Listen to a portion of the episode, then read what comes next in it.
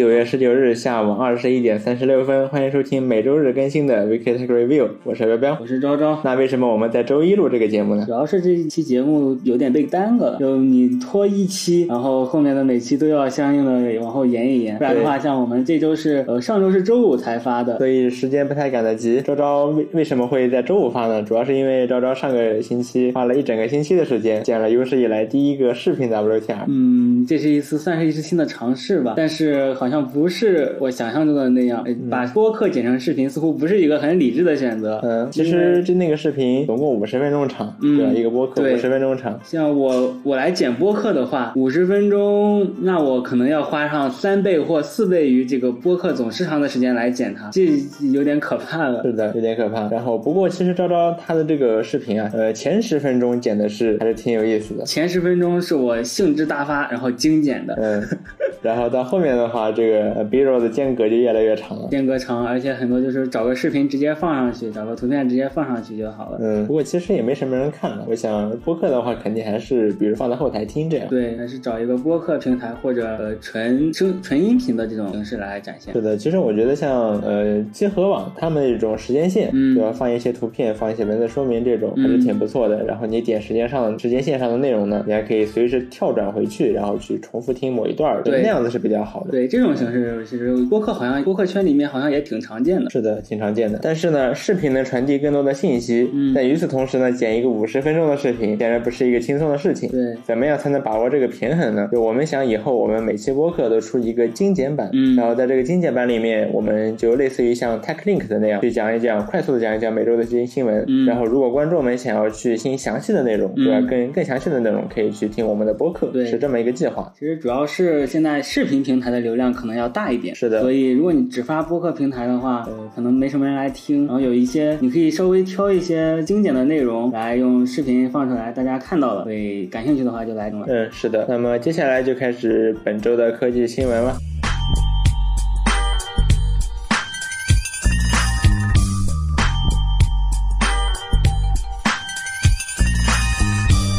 首先是我们这周很惊讶的发现，统一推送联盟居然没有量。嗯，就我们之前有讲过，对，有讲过。统一联盟是呃把域名都卖了，我们以为这个是干不下去了。对，那个域名被人八百块钱买过去，嗯，然后还放上了嘲讽推送联盟的屌图。是的，应该是很奇葩，是非常有意思。嗯，但是呢，这个东西原来没有量，对，它是改了个名字，叫做统一推送工会。嗯，挺神奇的，改名改为什么改名呢？对，为什么呢？然后域名也改了，然后呢，我看了一下它的官网，好像也没啥。和之前差不多，感觉都是半死不活。厂商不加入，你自己在这自嗨没什么用。其实厂商有很多加入了呀，比如说，其实主要的厂商我感觉似乎都加入了这个推同一推送联盟。为什么没有用呢？这就不知道了。比如说，可能可以解释为厂商们如果用自己的推送系统，嗯，那自己想推什么我就推什么。我现在给用户推十个广告，我就可以给用户推十个广告。是的。但是如果交给推送联盟，那推送联盟就可以想给用户推十个广告就推十个广告，对吧？那那这不就是把利益拱手让人了吗？嗯，有。有点道理。然后我还看到之前魔趣的呃这个负责人他说过，因为你加入这个统一推送联盟是需要交钱的，这样的，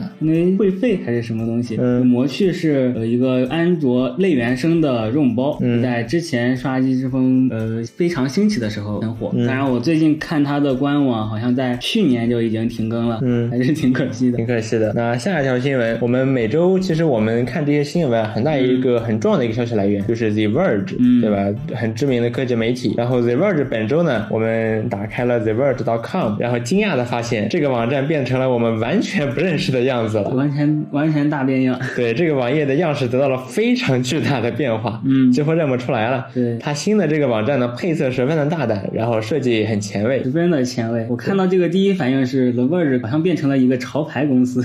是的，不过这样还挺酷的，毕竟作为一个科技媒体嘛，对吧？肯定要前卫一点，酷一点，前卫新颖，然后配色也非常的有活力。没错，不过我觉得它的评论区似乎有点太有活力了，就是评论区不是整个评论区字儿全是紫色的，嗯，就不就这个不太好吧？就如果我只是稍微看几句话，那其实没什么大问题，嗯。但是呢，如果我想多看会儿评论区，嗯，那这个紫色的这个字儿啊，我觉得真的不是很适合阅读，似乎对眼睛不是太友好。是的，毕竟白底黑字或者黑底白字，为什么大家不用别的颜色呢？我觉得是有道理的，对吧？我觉得是有 道理的。你搞个紫色的字儿不是很好？但目前为止，我倒没有觉得紫色的字体对我阅读有什么影响。我觉得还挺呃挺挺独特的，因为 The Verge 他们现在更新了呃这个哦，其实他们原本主题色也就是紫色，嗯，这次在评论区也全换成紫色，还是相当于强调他们自己的品牌嘛。是的，我还有一点就是这个评论区啊，它里面的内容默认是收起来的，嗯，你必须点一个那个评论区的按钮，嗯，才能看到。我觉得这不是很好，对我还是比较喜欢原本那种你翻到文章底下就能看到评论那种感觉。对哦，还有他现在你翻到底下，他评论区换成了这种呃给你推荐的新闻。是的，我觉得这个改动我也不是特别喜欢。是的，我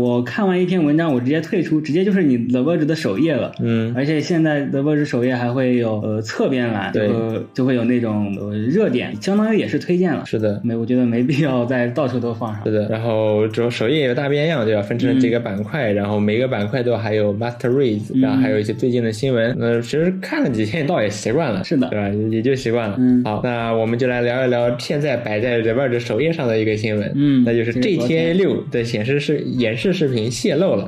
GTA 六再重复一遍，GTA 六的演示视频泄露了，又是什么骗人的梗吧？对，其实这个东西我一开始看到的时候，我是持半信不信的态度的，嗯，因为关于 GTA 六的假新闻实在是太多了，就很多人把这个完成了梗，看到六就啊 GTA 六要出了，对，然后我看到，所以我一开始看到的时候是不大信的，嗯，尤其是看到它的画面，其实看着也没多好，嗯，毕竟你 R 星对吧？你先做了 GTA 五，再做了大表哥二，嗯，那大表哥二画质已经那么好了，珠玉在前，你总不好让画质下降吧？对，对吧？所以我看着画质也不怎么样，所以我就没怎么信。但是没想到呢，它居然被 The Verge 报道了，嗯，那说明这事还是挺可信的啊。对，这这个东西呢，呃，在 The Verge 据 The Verge 的报道，它是在一个论坛上泄露的，那位 GTA 的论坛，对，那位老哥声称拿到了 GTA 五和 GTA 六的源代码，嗯，然后说，呃，他这个东西是从之前的滴滴泄滴滴的，哦不对，是 Uber，是从 Uber 的一次信息、嗯、信息泄露里面去获取的，我也不知道他是怎么获取的，为什么和 Uber 有关？Anyway，反正他说他拿到了源码，嗯、甚至还放出了一段实际演示视频，好长一段实际演示，对，九十分钟长。嗯，其实这个里面内容的话，其实没多少。嗯，是的，对，因为这还是处于非常非常早期的阶段。嗯，包括它画质也非相当的一般。对，但是我们可以条件一些 GTA 六可能迎来的新改动，比如说一个女性的主角。是这个事儿大概率是真的。为什么说是真的呢？因为现在 R 星的母公司 Take Two 正在要求 YouTube 还有各种各样的媒体，比如说 The Verge，嗯，去下架关于 GTA 六这泄露出来的这些视频资料。嗯，这说明这事儿十有八九是真的。嗯啊，是那这也告诉我们 GTA 六真的在开发了。对，真的在做了，对吧？真的在做了。可能这些黑客拿到了源代码，呃，可能是很早期的版本，也可能是你拿到源代码，但你不一定能把游戏给复现出来。嗯，也是。嗯，毕竟你还有一些乱七八糟的资产啊，这些黑客不一定能下得完。是的，这些资产估计挺大的。嗯，那无论如何，就这么个事儿啊，这么个事儿。GTA 六真的在做了，毕竟 GTA 五它从 PS 三卖到了 PS 四，嗯，然后卖到了 PS 五，不然这事还是快十年了，对，挺了不起的一件事情啊。是的，GTA 六大家希望值都很高，希望它能好好做。那下一个新闻是赛赛博朋克二零七七的动画出来，哦、这个东西呢，大家说实话，我我一开始我是抱没有抱太高的期望，嗯哼，因为我知道太多的这种游戏改编的影视作品，对，然后评价一塌糊涂的先例了，对，所以在一开始呢，我也没抱多高的希望，嗯，就是说你出就出吧，啊，作为啊二零七七，对，作为我还是挺喜欢二零七七的这个背景设计还有它的故事的，那我想我可能会去看一看，嗯、可能不会去看啊，反正这么个期待我也没高没抱太多的期待，嗯，但是呢，这个动画真的出乎了我的意料，嗯你知道现在它豆瓣上多少分吗？哦，豆瓣上好几万人评分，嗯，对，然后目前的豆瓣评分是九点二，哇，九八分以上，我们知道八分以上的豆瓣评分都已经是神剧嘛，是的，它是九点几分，嗯，啊、非常的了，确实不错，非常的了不起，嗯、呃，包括其实现在同期热播的一些动画动画剧集，比如说《Rick and Morty》，嗯，那其实也很高的了，也都是九点几分，嗯，这这个二二零七七，呃，蠢驴做的这个二零七七动画片居然有这么高的呃评分，还是很出乎我的意料的，真的很出乎我的意料。嗯、我听说是它很接和那个原本的设定很接近，二零七七本来是一个小说，是的，它其实不是小说，它是一个桌游，哦、它是个桌游，叫《赛博朋克克二零二零》，哦，然后《赛博朋克二零二零》为基础呢，给扩充扩充啊，当然你想想一个桌游嘛，对吧？给扩充了超级多之后，就 变成了《赛博朋克二零七七》了。嗯，然后这个动画呢，我看了一下，说实话我还没有呃还没有看过，呃，我看了一些相关的一些新闻吧，比如说呃，它是由这个班机社开班机社制作的，嗯，然后在制作的过程中呢，它班机社还是和呃 CDPR 有一些争执吧，对，比如说这个动画里面有一个萝莉角色，蠢驴觉得你要不别放了吧，毕竟这么血腥，对吧？嗯，哎，万一被人家投诉了怎么办？血腥的暴力萝莉，对，但是 但是班杰社还是坚持要做啊，于是这个角色就被保留下来了。嗯，呃，然后我稍微看了一下豆瓣下面的影评，很多人说这个动画非常的刀啊。呃，赚赚眼泪，嗯挺多剧都这样搞。嗯，那二零七七的这个动画叫做《Cyberpunk Edge Runner》，现在已经在 Netflix 上已经全集放出了，一共十集。嗯奈飞的优点，对，奈飞一优点最喜欢这一点，对吧？嗯，你就别让我等了，别什么一周一集我等。前点播，直接全给你播出来对，了。先给我播出来，这挺好的。然后因为赛博朋，因为这个动画呃剧集的播出，嗯然后赛博朋克2077的 Steam 销量也冲回了榜二。这因为一个因为一个它的周边产品的爆火，导致它本体游戏的呃回升回温。人挺牛逼的。哎，长长，你玩过二零七七吗？那个哦，我我相当于玩过，嗯我记得我最开始的时候，呃，就在云游戏上，嗯其实是看过了，就拿那个、呃、网易云游戏好像，嗯就感觉还挺不错，但云游戏体验显然不怎么样，嗯对吧是的？现在昭昭有了一个比较强劲的新电脑，嗯以后可以其实可以试一试，尤其是现在二零七七卖的这么便宜。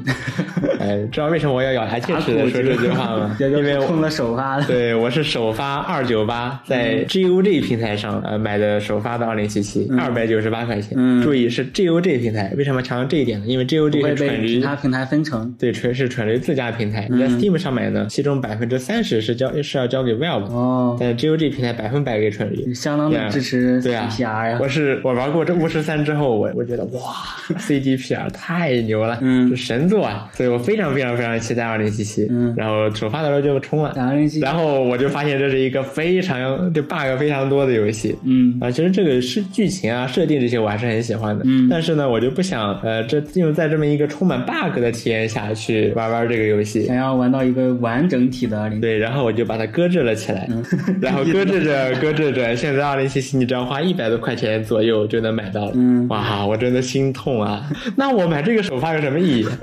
有什么意义？呃蠢驴蠢驴也没多给我点什么别的，对吧确？实。哦，他好像你你不是得到一个呃什么原漫画还是什么的？啊，嗯嗯，啊，他也没多给我点 DLC 什么的，嗯就没什么意思。好吧说到这个榜单，呃，二零七七是第二，那第一是谁呢？是谁呢啊还是 Steam Deck，？Steam Deck。对哦，那硬件和软件是排在一起的。Steam 的销量榜单，对，还一起。哦，所以啊，这个在 Steam Deck 上。，在 Steam Deck 上面二零七七。嗯好了好了好了，我们二零七七说够多了。对，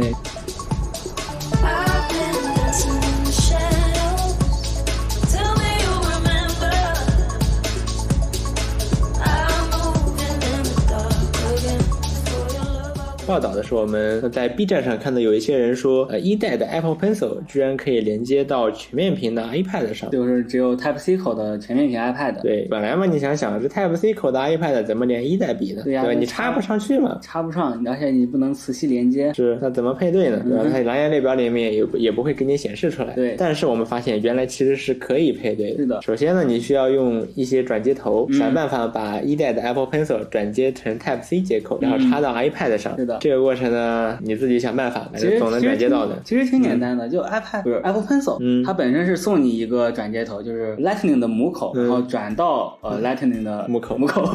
哦哦，是的。然后你只需要再有一根 Lightning to C 的线，可以插到 iPad Pro 或者 L 五这种全面屏的 iPad 上。是，那么插上之后呢，其实你是不能在系统的蓝牙选单里面去发现这个 Apple Pencil，然后与它配对的。对所以这个时候需要借助一个第三方的软件，叫做 Light Blue。嗯，这个软件呢，它本意是让你去连接一些呃 Bluetooth Low Energy 一些低功耗的蓝牙设备的。嗯哼，但我们可以通过这个设备呢，去连接到初代的 Apple Pencil。对期间呢，它还会问你要一次什么蓝牙配对码，然后输一二三四就行了。对，这个密码相当的直白呀。对，相当的直白。然后呢，就然后呢，这个时候你还再去呃全面屏的 iPad 上去划拉，你发现划拉不了的，嗯因为你还得把这个线给拔掉。这可能是因为呃，初代 Apple Pencil 的这个机制，就是你充电的时候是不能在写字，不能在 iPad 平板上划的。的。是的，其实想想也很有道理，因为你想想一代笔的这个蛋疼的充电方式，嗯你那么插到 iPad 上的时候，显然是不没有任何可能性用笔在 iPad 上写字儿的。但我觉得，嗯，不在这一点，因为苹果本身就不想让你这么充电。嗯，它本来就给你了一个转接器，那个转接器是用来充电的。嗯哦，可以插一句，就是这个转接器，我没想到它居然可以传输数据，嗯我以为它只能充电，嗯还是挺神奇的。挺神奇的。然后这样连上的一代笔呢，用起来就是说 surprisingly 非常的好。嗯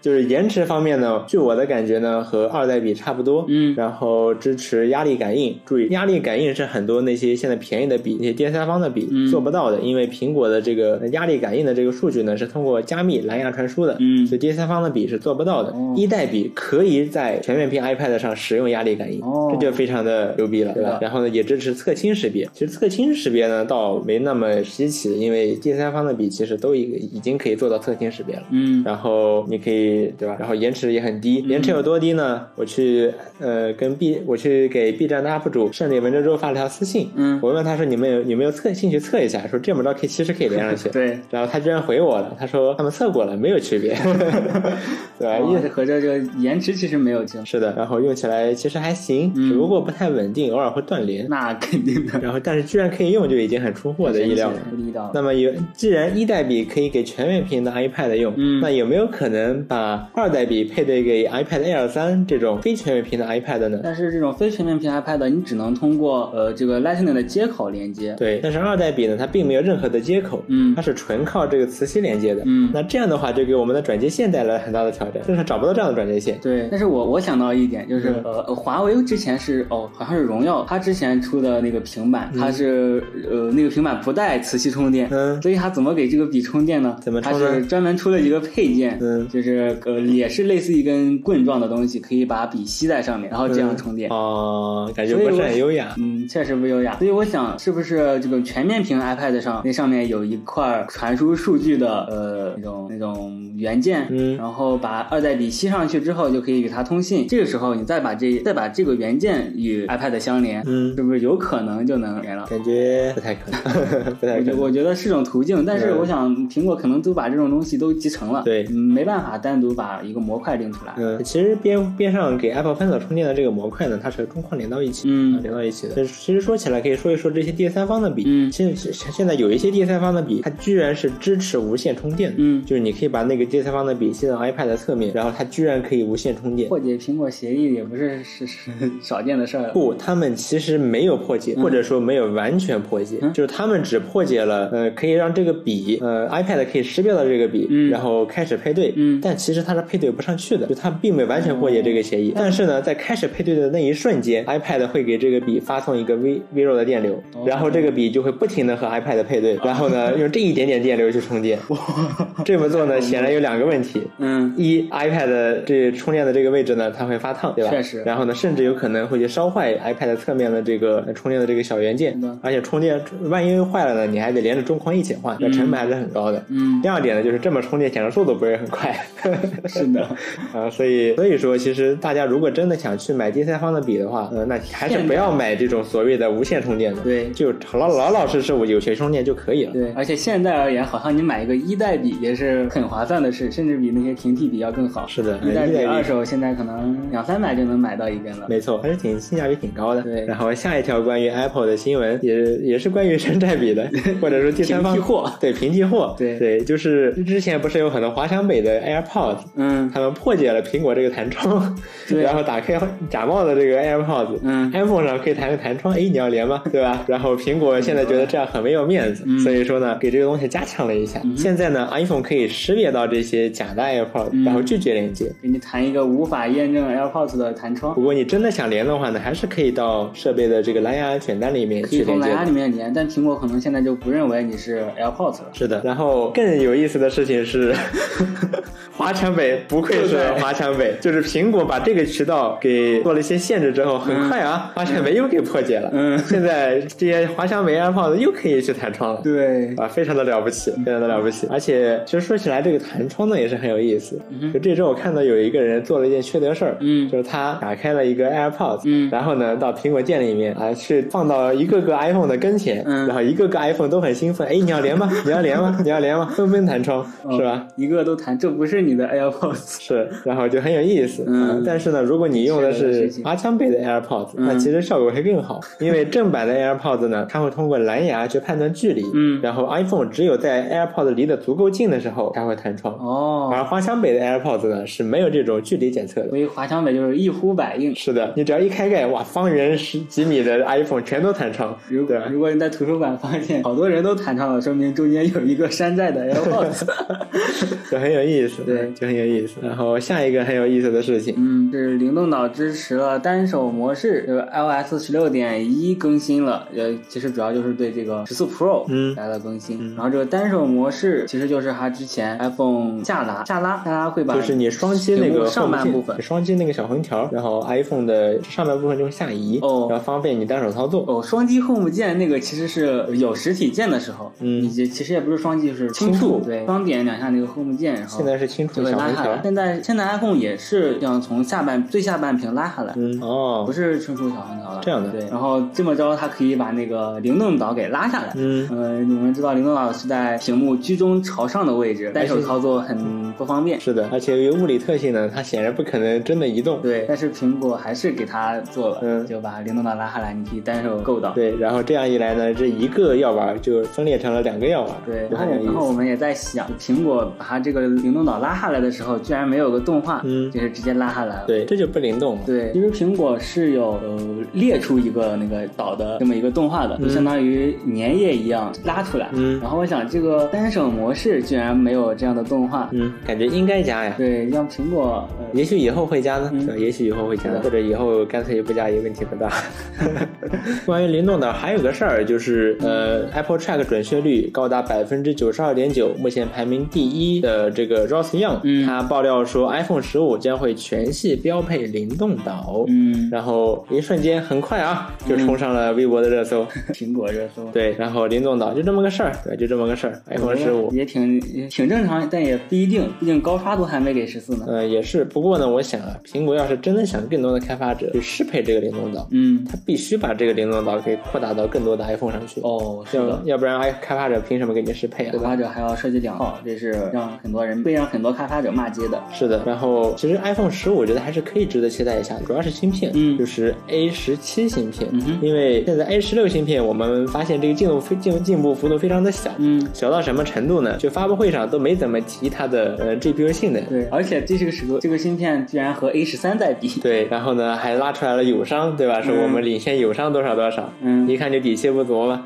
对吧？杰克万策略的确实底气不足，嗯。呃然后这个 A 十六提升幅度非常的小。那为什么提升幅度这么小呢？其实很大程度上是因为台积电的三纳米制程延期了。嗯，台积电的三纳米制程，它量产的时间呢，比预估的要是晚了三个月。哦然后这样一来呢，A 十六就没有足够的时间去上这个三纳米的制程了。哦所以不得不继续用五纳米的制程，然后改了个好听的名字叫四纳米，其实就是五纳米。嗯所以呢，但是 A 十七显然是可以用上这个三纳米制程的，嗯所以但是而这而这个芯片制程呢，又是芯片性能进步最大的推动力，嗯所以我们可以合理期待一下，呃，明年的这个 A 十七芯片会有比较大的性能提升。有可能。然后苹果如果出了一些新的架构，肯定也会用到这个新的制程，就是更先进的这工艺上面，对而不会去放到呃五纳米的这个芯片上。对因为你把五纳米并不是说简单的说，哎，我我有个图纸，对吧？你五纳米、三纳米这么做，嗯不是这么简单的，对吧？这个设计芯片设计就是和制程紧密紧密挂钩的。嗯啊，所以 i 十七我觉得可以合理期待一下。是的然后下一个新闻是也是关于 iPhone 十四的。嗯啊 iPhone 十四怎么个回事儿呢？就是最近啊，呃，大家拿到 iPhone 十四之后，发现在第三方的应用里面去拍视频的时候，相机会格外的抖动，哦就仿佛是光学防抖模块，它在自个儿在抖，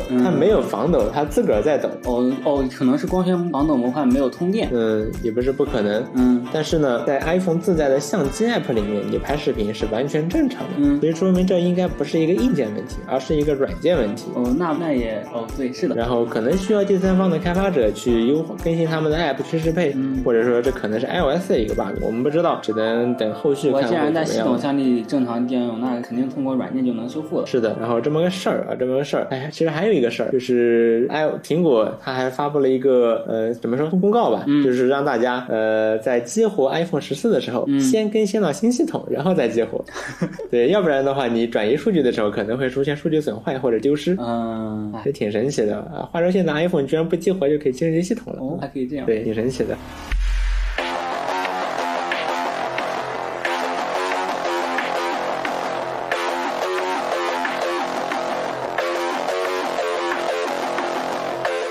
下来是一个大新闻，我说实话，我听到这个新闻的时候，我整个震惊住了，我人直接愣住了三五三五分钟，对啊不是秒。对，怎么个事儿呢？Adobe 以两百亿美元的价格收购了知名初创企业 Figma。嗯，现在听了还是很震惊啊。很震惊，就是 Figma 现在是设计师们非常喜欢的一个工具，对尤其是你去做地面线设计，因为设计师们一看，哇，免费的 AI，对 然后在浏览器里面就可以用，对自己使用免费，然后还不用等 Adobe 软件那么漫长的加载时间，嗯。然后还有很好用的协同功能。嗯，这些都让 Figma 成为了现在非常受欢迎的一个协同工具。对怎么证明它受欢迎呢？就是有大量的追随者或者说模仿者。嗯，对，很多是现在有各种各样的仿 Figma 的这些东西，比如说国内有 Master Go，对，还有即时设计。对，在国外有 Lunacy，包括 Figma 的竞争对手老牌的原型设计软件，嗯 Sketch 也推出了自己的 Web 版。嗯，还有它也更新了协作的功能。对，然后那被 Adobe 收购之后，Figma 会发生什么变化呢？就是所有人或者所有的设计师都非常非常关心的一个事情。是的，因为被 Adobe 收购的软件呢，说实话有有好下场的不多。是的，啊、比如说，呃，有一些软件它是被收购之后，它自己的服务就停掉了，嗯然后变成了 Adobe 的 Creative Cloud 的一部分。这个非常难用。然后 Creative Cloud 呢很难用，嗯啊，然后呢也被封到了这个付费墙里面。嗯，那 Adobe，那么这个 Figma 会变成什么样子呢？首先，设计师们就做了一堆屌图，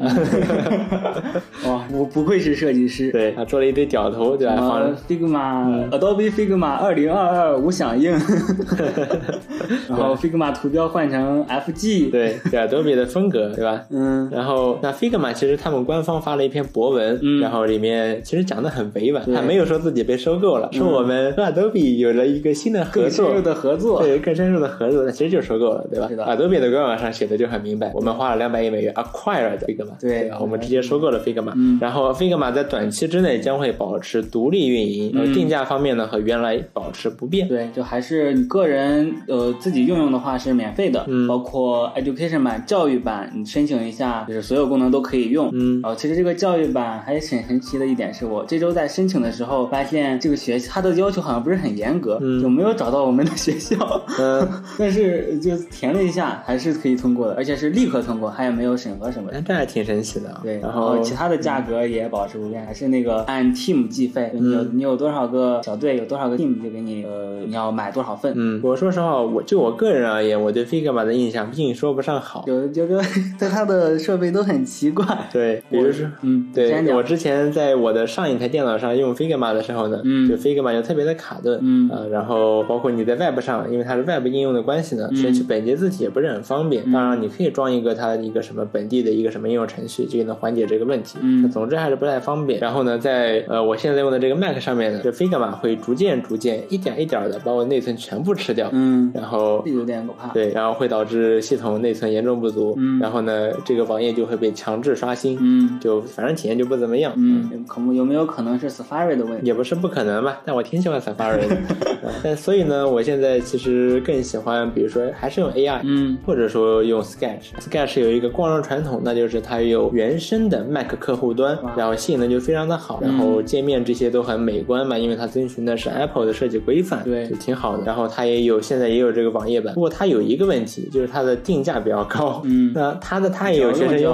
惠，对，它也有学生优惠，但是它的学生优惠呢是定价的五折，那五折还是很高啊。嗯，对吧？它你一个月收我十美元，打五折，那一个月还要收五美元呢，对吧？这这不便宜啊，嗯对吧？不便宜。关于 Sketch，那它就 Figma 这次被收购之后，它还做出了一些回应呢。是的，它在其实它本来就有在官网的底部，还有一个、有专门的一栏，就是关于它的竞争对手和它的两个主要的竞争对手、Figma 和 Adobe XD 的黑稿，在里面就细数 Figma 和 XD 的种种不足啊，对。然后显示出呃这个 Sketch 有多么多么的好，嗯。于是呢，在 Figma 被收购之后，这个黑稿对于 Figma 的黑稿又多了一条，嗯。那就是呃 Figma 它现在我们是 independent，、我们是独立的，对。但是 Figma 它被黑心大企业 Adobe 收购了，嗯 就这么一个事儿，挺神奇的。嗯，但对我自己来说，我觉得 Figma 是一个相当有力的工具。嗯就在 Windows 上啊、可能 Mac 上打开 Adobe 软件还好，但 Windows 上你打开还是需要个十几秒才好。就算用上了 PCIe 四点零，嗯内存用上了 DDR 五、嗯它打开速度还是很慢。是的，CPU 用的是一二七零零 H 十二代酷睿，这也不慢，对吧？是啊，所以 Figma 打开就非常的舒服，嗯点开基本上就即点即用了。另一个我觉得好处是它的文稿都保存在了云端，它可以自动帮我保存，不会像 Adobe 的软件一样崩溃，然后你的嗯东西都丢掉，或者再给你生成一个已恢复的版本。对，Adobe Illustrator 已停止响应。呃，还有 Figma 有一个很庞大的社区，里嗯面有各种各样的 UI 设计，那些包括一些组件，基本上就是呃全部都可以为己所用。嗯，比如说比如说有微软的设计库的 Front UI，对它的设计库，嗯然后还有微软的 Front UI Web 设计库，嗯，这还有些都是微软的呃 Teams 设计库啊，微软好多设计库啊，对而且怪不得都是设计这么不统一。啊，而且这些都是微软官方上传的。嗯包括 Google 也上传他们的 Material 设计，包括 Material Design、Material U，嗯而且呃但是苹果没有上传。苹果没有，嗯不过呢，苹果的影响力太大了，对所以说大量的第三方的设计师 去帮我们去做，比如说 iOS 十五、iOS 十六的 UI 设计库。嗯，其实可以这么理解，苹果已经做 Sketch 版本了。嗯这些设计师们只需要把它移植到 Figma 上就好了。这些设计师们也是相当愿意转移到 Figma 上的，嗯因为终于摆脱了 Adobe 的魔爪。对但是 但是，现在怎么回事？我怎么又在用 Adobe 的软件了？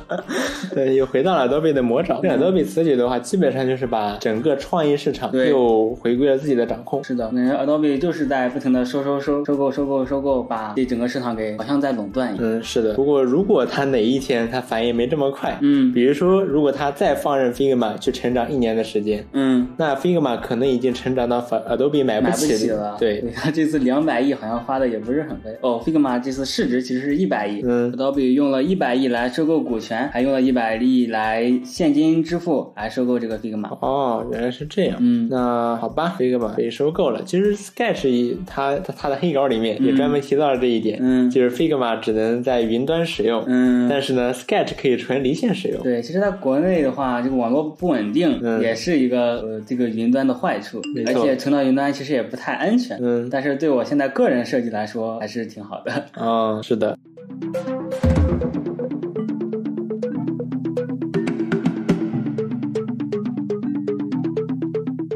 下一条新闻，显卡滞销，帮帮我们。又是一条大新闻。是的，我们知道之前挖矿会导致显卡价格大幅度上涨，然后严重偏离市场、呃市场零售价。嗯那为什么会出现这样的情况呢？到底矿工们把这些卡买去都在挖什么呢？嗯其实用显卡挖矿的这些加密货币里面，绝大部分的算力都去挖以太坊，嗯就是以太坊。然后，但是呢，以太坊他们官方觉得他们的这个网络，对吧？这个能源消耗太多了，嗯呃不环保，对所以说呢，他们搞了以太坊二点零，嗯。它从原本的这个工作量证明机制，这个工作量证明机制是怎么回事呢？就是呃，你算力越高，然后你就能拿到越多的以太坊，嗯。那意味着越更高的收入，所以矿工们就有这个动力去买更多的显卡，然后用显卡去挖矿。嗯。但是现在呢，它切换到了一个所谓的权益证明机制，叫嗯。proof of stake。这个东西呢，基本上就和你银行存款是一个道理，嗯。就是你持有越多的以太坊，嗯。那么你就，然后你可以把这些以太坊去做抵押，哦。然后抵押之后呢，作为一个证明，然后呢，就是这样，网络通过这个东西来转账之后呢，这个整个以太坊的算力消耗下降了超过百分之九十九。那基本上就不需要这些算力。是的，所以说这个挖矿这些矿工们就发现自己挖不了，对吧？对就是其实以太坊这个事儿其实已经拖了拖拖了很久了。嗯他很早就开始提这个呃 proof of stake 的事情，是的但直到最近呢，他才终于正式切换到了这个机制，嗯然后原本的这个以太坊呢就被抛弃了。嗯，不过呢，仍然有一些矿工不死心，他们组建了一些新的网、新的这个区他们继续。在搞这个以太坊，然后搞一个分支。是的，但是这个分支呢有问题，因为绝大部分的矿工都退出了，或者都嗯但绝大部分的投资者也都去转移到新的这个以太坊上、嗯以太坊上面去了。那么如果你继续去挖这个小的币呢，有两个问题。嗯一呢，就是这个币它的挖矿难度也会急剧上升，然后你挖不到多少。二呢，过多的算力会导致呢这个币啊会可能会被击穿。嗯，就是说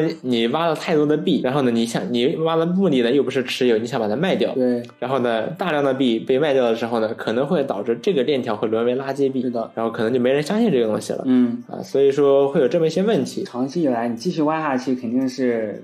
是的，除非你是一些个人矿工，你挖着玩没有问题。大型矿场这么做是不划算的是的，所以说呢，现在这些矿工们基本上都在退场，嗯然后去卖显卡的该卖显卡，对吧？就水洗一下显卡，然后当成全新显卡卖给玩家什么的。他空中飞人，女大学生自用。嗯，然后这所以说以以后的显卡市场嗯可能会比较的正常，就是买的人的话，主要都是比如说企业消费者，嗯对吧？比如说是玩家，嗯对吧？然后像这种矿工大量的去采购显卡，其实是比较少以后应该不会有了。对这个 N 卡的销售销量也不会有现在这么疯狂了，是的，这普通玩家甚至买不到卡。对，其实老黄在这事儿上已经栽又栽了一个跟头。当初在二零一七年左右那场矿潮的时候，老黄生产了大量的挖矿专用显卡。嗯然后呢，他生产完没多久呢，这个矿难就来了。嗯。然后矿难就来呢，老黄就对老黄积压了大量的这个挖矿专用显卡的库存，它这还不叫矿卡，哦哦它是专专用的挖矿显卡。对。这些显卡呢，它没有显示输出功能，它不支持 DirectX，、嗯。它唯一保留的模块就是 CUDA 模块，嗯。然后可以用来挖矿，然后卖不出去，所以那个时候老黄已经跌过一次跟头了。嗯。所以说，你猜老黄最近怎么着？哎，他在同一块石头上绊倒了第二次，哎，嗯。他在四零系显卡发布前夕，嗯。仍然在开足马力去制造三零系的挖矿专用的这个所谓的 CPX 矿卡。哇，真是见钱眼开呀。是啊，然后挖，然后矿，然后整个这个加密货币市场就雪崩。嗯，雪崩之后，老黄就很尴尬呀，对吧？我现在四零系马上就要发布了，三零系有这么多库存怎么办？对老黄干了一些缺德事儿，嗯就是他降价。嗯那你想降价不算什么缺德事儿，嗯就是这个问题在哪儿呢？就是老黄给自己的公版显卡嗯降价了最高超过呃三百美元，嗯然后呢，他就要求自己的合作伙伴也要这么降价，也挺快的把三人行显卡卖出去。嗯但是问题就在于老黄他有百分之好几十的利润，嗯然后呢可以这么降，但是合作伙伴比如说 EVGA 这样的板卡厂商对，它只有百分之五左右的利润率。嗯，你如果让它降价降价，比如说百分之三十，那不就是让这些板卡厂商去死吗？对呀所以说 EVGA 他一拍桌子说老子不干了。嗯，对吧？EVGA 宣布断绝和 NVIDIA 的合作，以后再也不造 N 卡了。大气凛然。对，EVGA 百分之八十的收入都来自这个老黄家的显卡呀。是的，但是呢，这个东西其实它也是只能说是壮士断腕，嗯因为它如果继续跟着老黄混，它嗯迟早会被老黄给坑死的。被老黄玩死。对，因为它本来利润率就不高，嗯然后老黄呢还各种坑，对吧？比如说在显卡发布前夕，新显卡发布前夕，嗯他宁愿把这些新显卡的参数之类的告诉媒体人，嗯他也不愿意提前告诉办卡厂商，嗯，就很难想象老黄是怎么想的吧不？在乎自己合作伙伴的利益了。对，其实英伟达永远，它从来也不是一个呃以利于相处著称的公司。嗯，但，苹果当初和英伟达闹掰也是有原因的。哦，嗯，这老黄就这么自在在作吧。总之，因为就是非常的突然，对就我听到这个消息，我也是很震惊的。嗯就是显卡市场，呃，国际一线品牌 EVGA 突然间宣布要退出这个市场所，有玩家认可、很给好评的这个厂商。对他突突然宣布说要退出这个市场，嗯，就其实掀起了很大的波澜了。然后这么个事儿吧。然后 EVGA 那，以后要去干嘛呢？要不卖显卡去干嘛呢？嗯。那他可能要去，比如说卖电源。嗯。因为老黄接下来的四零系显卡呢，它的功耗会非常的夸张。嗯，比如说可能三四零九零六百瓦，对，六百瓦，六百瓦，是不是得？六百瓦？呃，那两块电源很显然。很多电 很多玩家需要换电源，哦。然后再加上呢，Intel 现在在主推一个十二伏标准，嗯。因为电源的标准实际上已经很久很久没有更新了，嗯。所以 Intel 在主推一个十二伏的标准，它自然有各种各样的好处吧，嗯。然后再加上四零系显卡对功耗的增长，这两点呢可能会导致这个电源市场迎来一波繁荣，对，就是很多玩家他买了新显卡，可能要买个新的电源，是的这个时候 EVGA 去卖电源。哦，那可能会比较好，因为电源的利润率可比显卡高多了。是的。对 EVGA 来说，这可能是一个不错的选择。嗯呃而且 EVGA 还很大气，就是说他说不会裁员，哦，对，他说不会裁员，他不会，对，也，挺厉害的。好，那么以上就是本期 WTR 的全部内容了。嗯我是彪彪，我是昭昭，我们下周再见，拜拜。拜拜。